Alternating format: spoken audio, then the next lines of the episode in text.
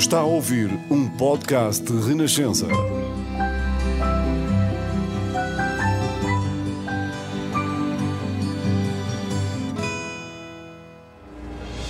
Novos caminhos estão abertos à democracia em Portugal, de vitória do 25 de Abril. Esta hora marca a vitória da liberdade no nosso país. Que cada nova geração tenha uma vida mais digna de ser vivida. Não podemos consentir que os fascistas voltem ao poder onde quer que seja. Dos que amam a justiça e a paz.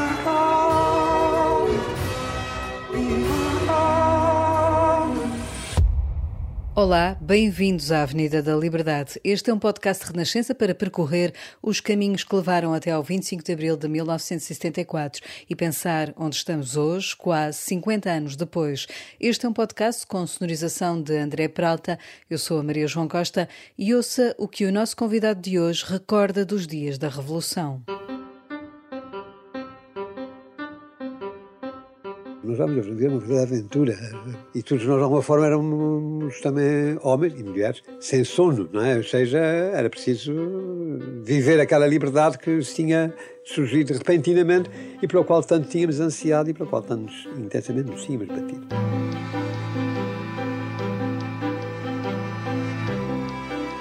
O seu sotaque não engana. É natural dos Açores, nasceu em Ponta Delgada, na ilha da Lagoa das Sete Cidades, no mês que haveria de ser, 31 anos depois, o da Revolução. Mudou-se para o continente para estudar Direito. Na Universidade de Lisboa teve Marcelo Caetano como um dos seus professores. Foi eleito deputado, tinha apenas 26 anos, integrou a ala liberal liderada por Francisco Sá Carneiro em 1969. Chegou a pensar que iria ser advogado, mas a política chamou por ele. Com o 25 de abril de 1974, torna-se num dos fundadores do então PPD, hoje PSD. Em 1975, foi deputado à Assembleia Constituinte, onde liderou a atuação do PPD na defesa das autonomias dos Açores e da Madeira. Foi presidente do Governo Regional dos Açores durante 19 anos, em cinco mandatos, de 1976 a 1995. Voltou a São Bento como deputado, tornando-se o 11º presidente da Assembleia da República de 2002 a 2005. Foi por diversas vezes conselheiro de Estado, diz com humor sobre a sua carreira política que é hoje uma espécie de dinossauro que se recusa a declarar-se extinto. Nunca casou e assume a sua ligação ao Opus Dei. João Bosco Soares Mota Amaral tem hoje 79 anos.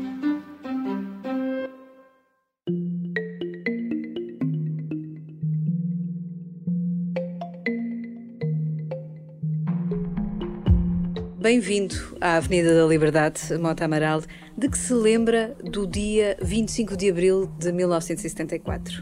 Tenho muitas recordações desse dia. Desde logo porque fui acordado muito de madrugada uh, por uma pessoa amiga a prevenir-me que havia movimentação de tropas. Que horas é que eram? É, sei ideia? lá, uh, 6 horas da manhã, coisa assim do género, não é? Bom, e depois, claro, uh, liguei o rádio para ver, para ver o que é que se passava e fui seguindo os acontecimentos ao longo daquela manhã, tendo contatos pelo telefone com uns e com outros. Eh, Da parte da tarde, eh, reunimos-nos vários na sede do Expresso, na relação do Expresso, que era uma espécie de centro de operações ligados àquele, aos deputados da liberal e aos liberais que tinham um encontro em 1973, de forma que lá estivemos a acompanhar os acontecimentos, recebendo informações daqui e da havia telemóveis. Juntou-se a Marcelo Rebelo de Sousa e a Estava Francisco Pinto Paulo e. E. E não só, havia várias outras pessoas lá, a a sala estava E no de grande entusiasmo íamos fazendo comunicações. Preciso lembrar que naquela altura não havia telemóveis e, portanto, tínhamos que esperar telefonemas de um lado e do outro. Havia um contacto estabelecido para o Grêmio Literário, onde se encontrava o assessor de imprensa do próprio Marcelo Caetano, que foi assim, instrumental para estabelecer contatos com o jornal Spínola para a sua casa. Enfim, foi um bocado aventuroso tudo isto. E depois que Mas havia o- muita informação, Havia, contra-informação. havia, havia e muita informação a correr. Não, não, não creio que muita informação, a verdade se diga. E a entrada em cena do jornal Spínola eh, foi, eh, de uma forma, tranquilizadora, porque a perceber que estaria à frente do, daqueles acontecimentos, ficaria à frente daqueles- do- da sua evolução, uma pessoa com créditos firmados, com um prestígio estabelecido e que tinha sido também um dos motores do, da mudança com a publicação do seu livro Portugal e o Futuro. Foi de facto um grande acontecimento. E o desencadear de todo o fenómeno da Revolução de 25 de Abril eh, começa com o livro de António Spirna. Isso é ao longo, ao longo dos, de, de, do passar das horas, achou que em algum momento esta Revolução pudesse ser mais problemática? O dia poderia ter acabado de outra forma? Não me pareceu, verdade se diga. Sobretudo a partir dessa altura, insisto, em que entra em cena o jornal Spirna e se percebe que ele vai ser o, quem vai conduzir os acontecimentos da primeira fase. Pois, evidentemente, eh, no 25 de Abril há o movimento dos capitães, o movimento das Forças Armadas, a proposta do MFA com o seu programa que o Jornal Spirna apresenta no nome da Salvação Nacional naquela noite, já pela madrugada dentro, do dia 26, mas claro, não estávamos a par das, eh, das tensões existentes dentro do movimento das Forças Armadas, não, não, isso não é conhecido sabia-se que havia movimentos das Forças Armadas, sabia-se de algumas das pessoas que estavam à frente dele. Eu próprio tinha tido um encontro tempo, pouco tempo antes com um velho conhecido e amigo do, do, dos Açores, Ernesto Antunes. Tivemos então um almoço em Pedroços, no qual se falou da, da situação, isso umas semanas antes do 25 de Abril, antes ainda do nas Caldas, que seguiu logo a publicação do livro de António Spina, e que, portanto, estava, digamos, em gestação. Aliás, depois, como, como é sabido, o próprio Mel Antunes e Vasco Lourenço foram desterrados para os Açores para, digamos, decapitar o movimento dos capitães, mas não, não se nada. O movimento dos capitães estava já muito lançado e, e pronto, e chegamos aos acontecimentos do dia 25 de Abril. O que aconteceu depois é que foi uh, a surpresa ao regressarem os líderes eh, políticos, nomeadamente o líder do PCP, Álvaro Cunhal, na chegada a Lisboa faz um discurso a apresentar o, programa de um processo revolucionário que não estava, na, digamos, na, no código genético de, do MFA. O MFA propunha que houvesse um largadíssimo debate e que depois, em vista de, função desse debate, realizassem eleições para uma Assembleia Constituinte, mas eh, o líder do PCP, o Álvaro Cunhal, ao chegar a Lisboa, apresenta um programa para uma revolução imediata. E começa imediatamente essa revolução. As tensões posteriores uh, derivam daí. 11 dias depois do 25 de abril, nasce então o então eh, PPD, hoje PSD, pela mão de Francisco Sá Carneiro. A 6 de maio de 1964, Mota Amaral está na gênese deste, deste partido. O que é que vos motivou naquela altura a criar um partido, em fazer democracia? A proposta apresentada aos portugueses, das Forças Armadas, era eh, abrir as portas ao pluralismo político. Francisco Sá Carneiro, e muito bem, faz uma declaração ainda na sua casa, em, no Porto, poucos dias depois do 25 de Abril, a, a falar da criação de um partido político Foi por termos consciência da responsabilidade que perante a nação assumimos com essa nossa intervenção política que entendemos nesta hora de libertação havia que procurar corresponder a tal responsabilidade juntamente com todas as forças autenticamente democráticas. Ora, isto fazia todo o sentido. Os deputados constituíram no período anterior à liberal, tinham um projeto para Portugal. E agora que as condições se revelavam como sendo eh, de abertura, podemos também apresentar a nossa proposta perante o povo português e contar com, e testar, melhor dito, o, o apoio da, da, dos portugueses e das portuguesas a estas propostas. E é esta é a ideia da criação de um partido político, que se situaria na linha da social-democracia. Esse também foi um aspecto que o Francisco Sá sempre vincou, sempre se quedou, muito antes do 25 de Abril, numa entrevista a Jaime Gama para o Jornal da República como sendo um social-democrata. Naquela altura, Tendo como exemplo também muito aquilo que se passava na Europa. Exatamente, exato. É, vejamos, o nosso projeto político era uma democracia à moda europeia ocidental. É preciso lembrar que nessa altura a Europa estava muito claramente dividida ao meio pelo muro, pela cortina de ferro. Não era apenas o símbolo da cortina de ferro que, conforme a expressão de Churchill, vinha desde Riga, na Letónia, até e no Mar Báltico até Trieste, na, no, no, já a porta Mediterrâneo, no Adriático. Na Europa era metade apenas. A outra metade, a parte oriental, estava dominada por, pela Rússia, a última análise, através dos partidos políticos eh, de inspiração comunista. Tinha sido implantados à força, a força das armas do Exército Vermelho, no pós imediatamente da Segunda Guerra Mundial. Era a famosa zona de influência eh, soviética, que agora se pretende restaurar. Mas a nossa proposta, portanto, era da social-democracia. E vejamos, há aqui um aspecto que gostava de lembrar também, porque é muito importante nessa altura. A minha ideia era fazer um partido também nos Açores, que tivesse as suas características próprias e que tivesse também os seus objetivos próprios ligados aos interesses regionais. E por isso, a nossa, o nosso primeiro entendimento com os responsáveis do PPD é o de criarmos um PPD açoriano que se filia no PPD e que mantém a sua autonomia própria. A questão é, da autonomia é uma questão muito importante, Sim. já vamos falar sobre ela. É, mas é, esta proposta começa a girar, se isso é aceita, há trocas de correspondência e há um entendimento prévio entre mim e o Francisco Paulo Simão, que o Francisco não tinha chegado ainda a Lisboa. Por sinal, no, no, na nossa primeira sede, que foi estabelecida no, no, no, Rato, no Largo do Rato, num anexo que tinha sido da região portuguesa e que nos foi cedido pela Força da Armada. Eram é, dias muito intensos. Sim, dias muito intensos. Verdadeira aventura. Repare, nós estávamos a viver uma verdadeira aventura. E, e todos nós, de alguma forma, éramos também homens e mulheres sem sono, não é? Ou seja, era preciso viver aquela liberdade que tinha surgido repentinamente e pela qual tanto tínhamos ansiado e pela qual tanto intensamente nos tínhamos batido. Naquela altura, as propostas eram claras. O Partido Comunista apresentava-me sendo o partido que preconizava o comunismo, com o de proletariado e tudo. Abandonado, mas naquela altura era assim se formalizava as questões. O Partido Socialista queria um socialismo, ou seja, a apropriação integral dos meios de produção pelo Estado. E considerava a social-democracia como sendo a antecâmara do fascismo, é a expressão do, do líder do PS na, na, Assembleia Constituinte. E nós queríamos a social-democracia, que era uma coisa diferente. Queríamos uma intervenção do Estado que disciplinasse uma sociedade livre, aberta, onde, evidentemente, a propriedade privada e a livre empresa tinham o seu papel, papel fundamental. Mas o Estado também tinha o seu papel e o papel era disciplinar o funcionamento do, dos mercados e, eventualmente, apropriar-se dos uh, instrumentos fundamentais para garantir a igualdade dos cidadãos e o progresso e a justiça social. Portanto, o PSD não se apresenta como PSD porque houve uns habilidosos que na véspera anunciaram a criação do Partido Social Democrata Independente. Aliás, que, que, por isso é partido, é que acabou por ser PPD. PPD, exatamente. Mas esse, esse PSDI nunca apareceu, afinal.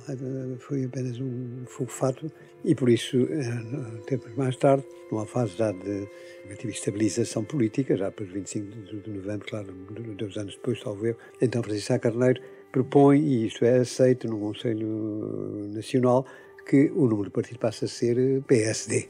E já, já PSD aqui... é um, é um acrescento de uns entusiastas que parece que vivem no passado e não no presente. O presente é um Partido Social Democrata, que é o nome do PSD e é assim, e a sua característica é essa desde o início. E muito bem. Já aqui eu disse que passou o dia 25 de abril uh, no Expresso a acompanhar eh, os acontecimentos hora a hora. Tem ideia de como se viveu o dia 25 de abril nos Açores, nos seus Açores? Pois nos Açores tenho uma ideia muito vaga, porque as ligações eram muito difíceis. Não havia, uh, não havia telemóveis, mas não havia uh, ligações automáticas. Então nós tínhamos de pedir as ligações através das operadoras do CTT. Era muito difícil, portanto, ligar para os Açores. Portanto, vinha saber uma coisa ou outra, tive algum, algum contacto, eh, mas muito pouco. Eh, em todo caso, o que depois vinha apurar é que eh, o dia tinha sido um dia relativamente tranquilo, que as pessoas também tinham estado a procurar saber o que é que se passava, ouvindo os noticiários da rádio, que onde apareciam os comunicados do MFA, que se apoderou desde logo dos meios de comunicação social. Da Rádio Renascença incluída. Renascença, e, do, e, da, e da emissora nacional. E da emissora nacional, e portanto, o rádio português, por todos eles. E estávamos, digamos, a situação geral era uma situação de tranquilidade. Só sabiam da existência do, da preparação e da iminência do golpe, no final, os conspiradores, o Ernesto Melantunes, o Vasco Lourenço, através de um telegrama que foi enviado daqui a dizer tia Tia Aurora? Aurora segue para a América no dia, na, na quinta-feira. E a Aurora segue Estados Unidos da América 25.0300. Um abraço, primo António. E pronto, foi assim que eles souberam que era no dia, na quinta-feira que ia ser lançado o, o golpe militar. Vamos eh, recuar eh, no tempo.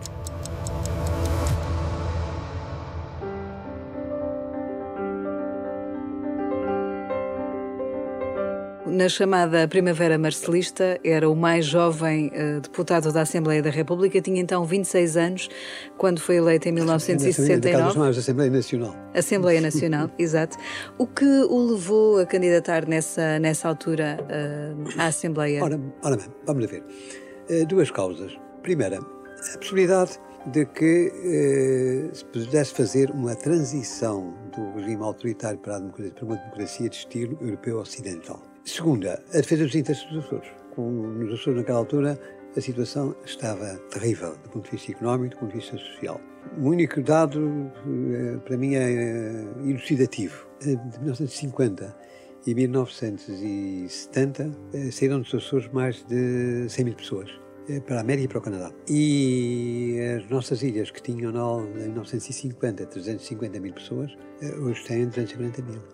Portanto, houve de facto um verdadeiro êxodo naquela altura para a terra da permissão. E porquê? Porque a situação nos Açores estava bloqueada. Era uma sociedade agrícola muito atrasada, Muita pobreza? é muita pobreza, exatamente, eh, e poucas possibilidades de futuro. Quando é que as pessoas emigravam para encontrar trabalho na América e no Canadá? Às vezes trabalhos duros, mas triunfavam, eh, encontravam aí oportunidades que não tinham na sua terra de origem. A, a campanha de 1969, no seu entender, assinalou de alguma forma o princípio do fim da ditadura? Eh, Assinalou sim. Nessa campanha houve a presença de outras forças políticas que foram até ao ato eleitoral, coisa que não tinha acontecido antes, e testaram-se, portanto, os apoios. Mas Caetano tinha, de facto, um apoio muito forte na, comunidade, na sociedade portuguesa, isso é preciso reconhecer. Mas Eh, esta campanha também acabou por legitimar Marcelo Caetano. Sim, é evidente. E, na realidade, havia uma expectativa de que ele fosse eh, numa linha de abertura do regime. Depois verificou-se que isso não era possível, não era praticável por, eh, por causa da, da questão da guerra colonial, enfim, da, por exemplo, o Ultramarino era um problema muito, muito, muito melindroso que ele não quis enfrentar. Ele não quis enfrentá-lo. Suponho que percebeu que as soluções que preconizava estavam já atrasadas, eram já tardias. Atenção, note-se que em 1951 ele defendeu eh, a transformação do nosso então Império Colonial numa comunidade de povos língua portuguesa. Mas, claro, mas isso em 1951. Portanto, o mundo depois disso fez muitas voltas e as, os, países, os antigos impérios coloniais africanos caminharam-se e, na- e asiáticos caminharam-se para a independência. Foi eleito nessa altura como independente Sim, na ala independente. nunca, liberal. nunca fiz, nunca fiz parte da União Nacional nem da Ação Nacional Popular. E como é, que eram, como é que eram os trabalhos nesta, depois desta eleição em 69, os trabalhos parlamentares, como é que era esse dia a dia? Quem eram os seus colegas de bancada na ala liberal? Eh, Francisco Carneiro, Magalhães Mota, Francisco Paulo Simão, eh, no fundo eles foram os seus fundadores do PSD. A ala liberal apresenta as suas propostas políticas através de um projeto de revisão constitucional dos quais os primeiros eh, que escreveram, que escreveram foram Francisco Sá Carneiro e eu. Este projeto o que é que incluía? Incluía a democratização do regime, acabar com a censura, acabar com a, com a limitação às garantias aos direitos dos cidadãos, nomeadamente ao direito de liberdade de expressão, liberdade de manifestação, liberdade de associação, e por isso, com isso, abrindo a porta criação de partidos políticos, e uma peça-chave do sistema que era a eleição direta do Presidente da República, que tinha sido um, alterada depois da eleição do Delgado, por preocupações do regime, é manter-se e evitar aquilo que eles chamam na altura, o próprio Salazar salvou, um golpe de Estado constitucional. Eh, bom, pois nós queríamos exatamente que o Presidente fosse eleito diretamente pelo povo. Mas o que é Ora que aconteceu a essa revisão da Constituição eh, que apresentaram em Foi completamente 1970? sabotada, pela, foi sabotada pelos, pelos do regime, os ultras do regime, e acabou por nem sequer ser discutida na especialidade na Assembleia Nacional. Mas eh, houve uma discussão na generalidade. E nessa discussão, os deputados da ala liberal apresentaram os seus pontos de vista. Eram, eram discussões muito vivas e eram, muito eram, eram, profundas também. Eram muito vivas e muito. E havia um, digamos, um núcleo de, de contestação às linhas de fundo da atuação do regime, que é liderado pelos deputados da liberal, e ao mesmo tempo havia um núcleo de ultra que os contrariava e que os combatia uh, ativamente, que os contestava com grande veemência nos debates na Assembleia Nacional. Portanto, havia ali uh, a nossa presença foi uma pedada no charco. Pôs a nu as eh, contradições do regime, quebrou-se aquele unanimismo antigo. Portanto, foi um, uh, um elemento novo.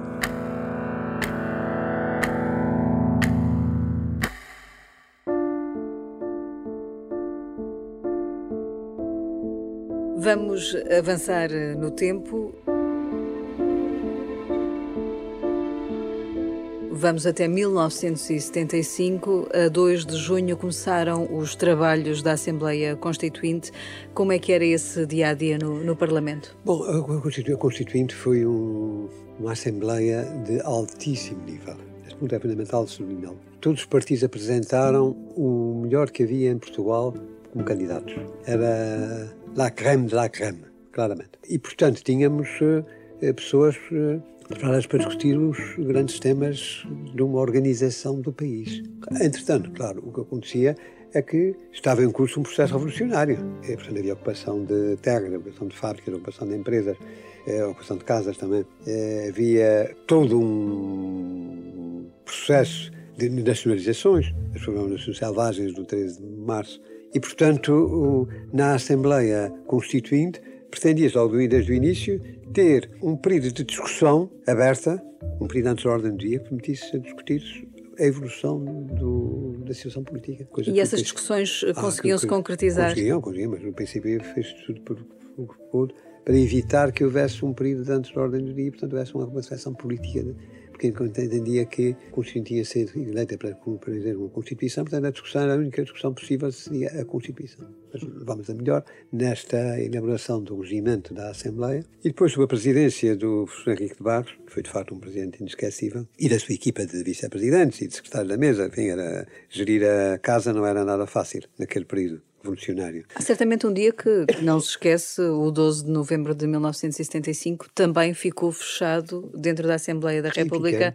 no cerco uh, à Assembleia, Assembleia, da República. Sim, senhor, foi, uma, digamos, foi o, o último extrator no período revolucionário. Havia forças, bom, isso era um propósito declarado do PCP do Álvaro Cunhal, que era não vamos perder na Constituinte aquilo que ganhamos na Revolução. Os propósitos tinham o seu eco na, nas Forças Armadas, estavam divididas, profundamente divididas. Havia, de facto, um grupo revolucionário que aderia às teses do PCP, e depois havia um grupo que, que não estava ir para a virado, não é? Pelo contrário o famoso Grupo dos Nove, apoiado pelas forças democráticas, digamos, pelo, PC, pelo PS, pelo PSD, pelo CDS também, e tudo tudo absolutamente popular contra a eh, passagem, a transição de uma ditadura à direita para uma ditadura à esquerda. Houve esse perigo, esse ah, perigo era muito houve claro. Esse perigo, e, e, na realidade o quinto governo foi, foi de facto um, um governo destrutor, mas era o último grau, o último grau desta apropriação do poder por um determinado grupo que afinal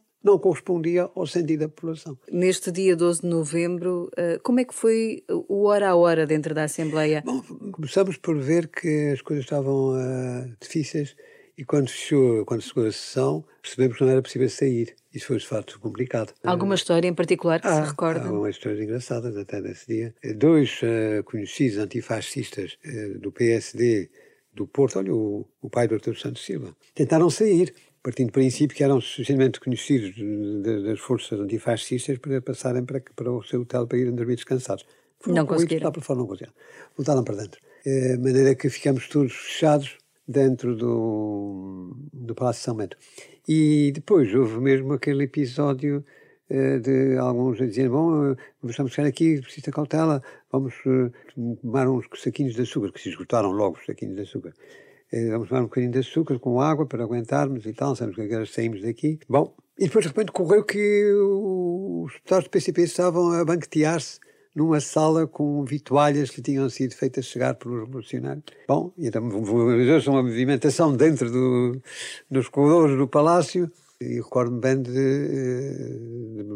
da indignação de Sofia Melbreiner e do velho Galorrego. Fomos invadir, eu também, no lote, fomos invadir a sala onde estavam os PCPs comendo frango à grande para lhes retirar imediatamente uh, os pertences e entregá-lo aos funcionários do, Parlamento, porque não, supostamente não tinham, não tinham nenhuma de estarem ali presos. Mas foi isso que aconteceu. Quando entramos na porta dentro, foi de fato uma a surpresa horrível dos, uh, dos deputados do PC, assim surpreendidos. A defesa das autonomias, quer da Madeira, quer dos Açores, foi sempre uma das suas causas Sim. neste debate da, da Constituição? Sem dúvida. Foi. E uma causa difícil. Começou por ser discutida em comissão, a matéria. Aprovamos um texto que foi divulgado e foi muito contestado nos Açores. A comissão depois reelaborou o seu projeto e apresentou um outro projeto muito mais uh, avançado, digamos, em termos de reconhecimento das garantias do governo próprio dos Açores e da Madeira. Mas este projeto depois foi muito combatido pelo PCP no sessão plenária. Convém lembrar que o Constituinte os números e as linhas da Constituição foram votados em plenário por maioria dos deputados. Aliás, foram precisas 132 sessões plenárias Exatamente. para a aprovação da Constituição. A, a, a, da Constituição foi, um, foi muito trabalhosa, e, mas valeu a pena. A aprovação é a 2 de abril de 2 76. Recorda-se das palmas do momento final, do culminar, do, do cantar do hino no Parlamento? Sem dúvida, sem dúvida. Foi, foi um momento comovedor porque com a Constituição, apesar dos elementos, claro, como estavam, digamos, exagerados, abríamos a porta para uma verdadeira democracia em Portugal, porque estava previsto que houvesse eleições para a Assembleia da República, aliás, que não estava a seguir 25 de Abril, eleições para o Presidente da República, eleições para as Assembleias Legislativas Regionais, eleições para o Poder Local Democrático. Portanto, Portugal iria ser completamente reformulado de alto a baixo, conforme os parâmetros de uma democracia uh, ocidental, permite que isso fosse agradável ao PSC. Agora, o que acontece é que também estavam ali no, na Constituição uh, a inversibilidade das nacionalizações, uh, o controle operário, a reforma agrária, coisas que posteriormente vieram a ser alteradas, alteradas nas revisões constitucionais. Na Constituição atual, se a tivesse que votar, o que é que acha que era necessário alterar, Mota Amaral? Vamos a ver, a Constituição atual, é evidente, precisa, precisa de obras. Convém não esquecer que a Constituição foi revista pela última vez em 2004, depois em 2005 apenas uma alteração de menor de um pequeno artigo que nem sabe nada, não, não tem eficácia nenhuma, portanto 2004, mas rigorosamente a grande revisão constitucional tinha sido anterior de 1927. Significa que estamos há 25 anos sem rever a Constituição. Então o mundo mudou. O mundo de hoje não é o mundo de 1997, é muito completamente diferente. E, portanto, seria preciso uh, dar uma validade na Constituição, uh, de algumas coisas, melhorá-la. Pode-se avançar nas questões da autonomia regional, isso com toda a certeza, há, há propostas sobre isto, mas também há sobre outras matérias importantes. Uh, Quer dar algum não, não exemplo? quero agora também estar aqui a pormenorizar hum. o que é que defendia e o que é que não defenderia. O essencial da Constituição são os direitos, liberdades e garantias dos cidadãos. E está muito bem. A nossa Constituição é muito avançada, nesse, isso que está, digamos, em sintonia com o entendimento dominante hoje no mundo sobre essa matéria dos direitos, e garantias e, e, o respeito à dignidade da pessoa humana. Na articulação dos poderes do Estado, pode sempre fazer alguma coisa, pode melhorar no funcionamento da nossa poder judicial, que é crucial no funcionamento de uma democracia, e também, como disse já, nas questões das autonomias regionais, pode-se ir ainda mais além do aquilo que já se alcançou, já se alcançou muita coisa. Me parece fundamental que este espírito inicial de respeito pela liberdade, pela democracia, que corresponde aos valores cruciais de Abril, seja mantido. E isso vai ser mantido com toda a certeza.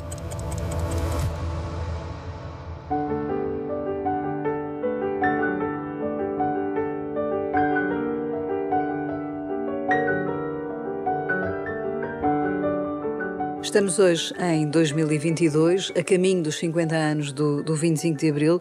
O que falta cumprir de Abril, na sua opinião? A ideia do 25 de Abril é, a ideia da dignidade humana, da dignidade da pessoa humana, da liberdade da pessoa humana, da democracia hum, parlamentar ao modo ocidental. Isso está cumprido, está realizado.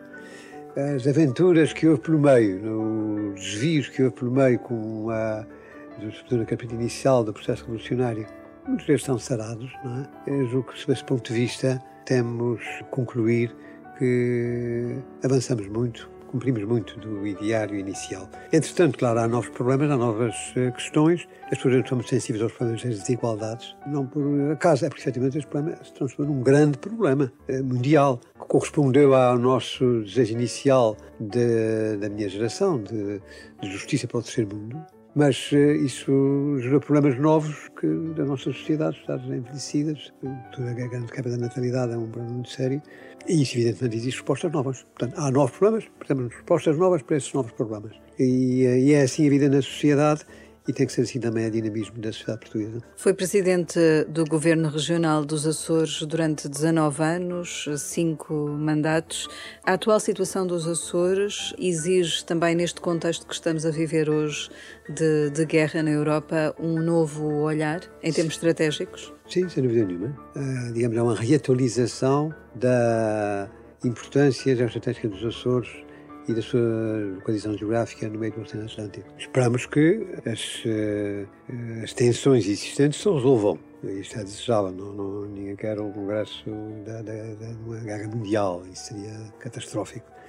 Mas a importância dos Açores uh, é grande e mantém-se. E também agora tem aspectos novos, com as questões das, das telecomunicações e com as questões da, da do espaço. Há, portanto, novos aspectos a valorizar derivados desta nossa posição central no meio do Atlântico, entre o Novo e o Velho Mundo. E nós somos a, a periferia da Europa, mas somos o centro do Atlântico e isso deve ser equilibrado na sua valorização. Já ouvi dizer que é uma espécie de dinossauro da, da política, mas que recusa a sua extinção. Uh, hoje vemos as novas gerações menos ligadas à política, menos interessadas uh, na atualidade política. Os partidos também têm vindo a mudar, o desenho da Assembleia da República tem vindo a mudar. O que é que acha que se perdeu neste atrativo da, da política para as novas gerações? Eh, bom, vamos ver. Mundo é, diferente e há toda esta realidade das redes sociais e da, da vinculação das novas gerações às redes sociais. Os partidos políticos têm de repensar o seu modo de interagir com a sociedade. Portanto, têm novos desafios também para eles. Mas acha que casos de corrupção, de, de, algum descrédito, perda de valores, têm influenciado tem, esse tem, tem desligamento? Tem influenciado, claramente. Tem influenciado. E a percepção de que muita gente, que, algumas pessoas, pelo menos, que estão na política para servir e não para servir. Isto é, é doentio, não é? E não corresponde de forma nenhuma à marca genética inicial. Corresponde com um enfraquecimento e uma decadência das instituições. Eu espero, portanto, que esta situação seja ultrapassada, porque o combate à corrupção, o combate às desigualdades sociais é manifestamente uma missão de futuro e uma missão que deve, que deve entusiasmar as jovens gerações. O que seria hoje revolucionário, Mata Amaral? Bom, revolucionário seria pôr eh, em prática este ideal de, de fraternidade universal e que os responsáveis percebessem que não é pela confrontação e pela competição que se consegue servir melhor o povo, mas é sim através do diálogo e da cooperação entre todos. Muito obrigada, Mota Amaral, por ter percorrido os caminhos da Avenida da Liberdade. Obrigado eu.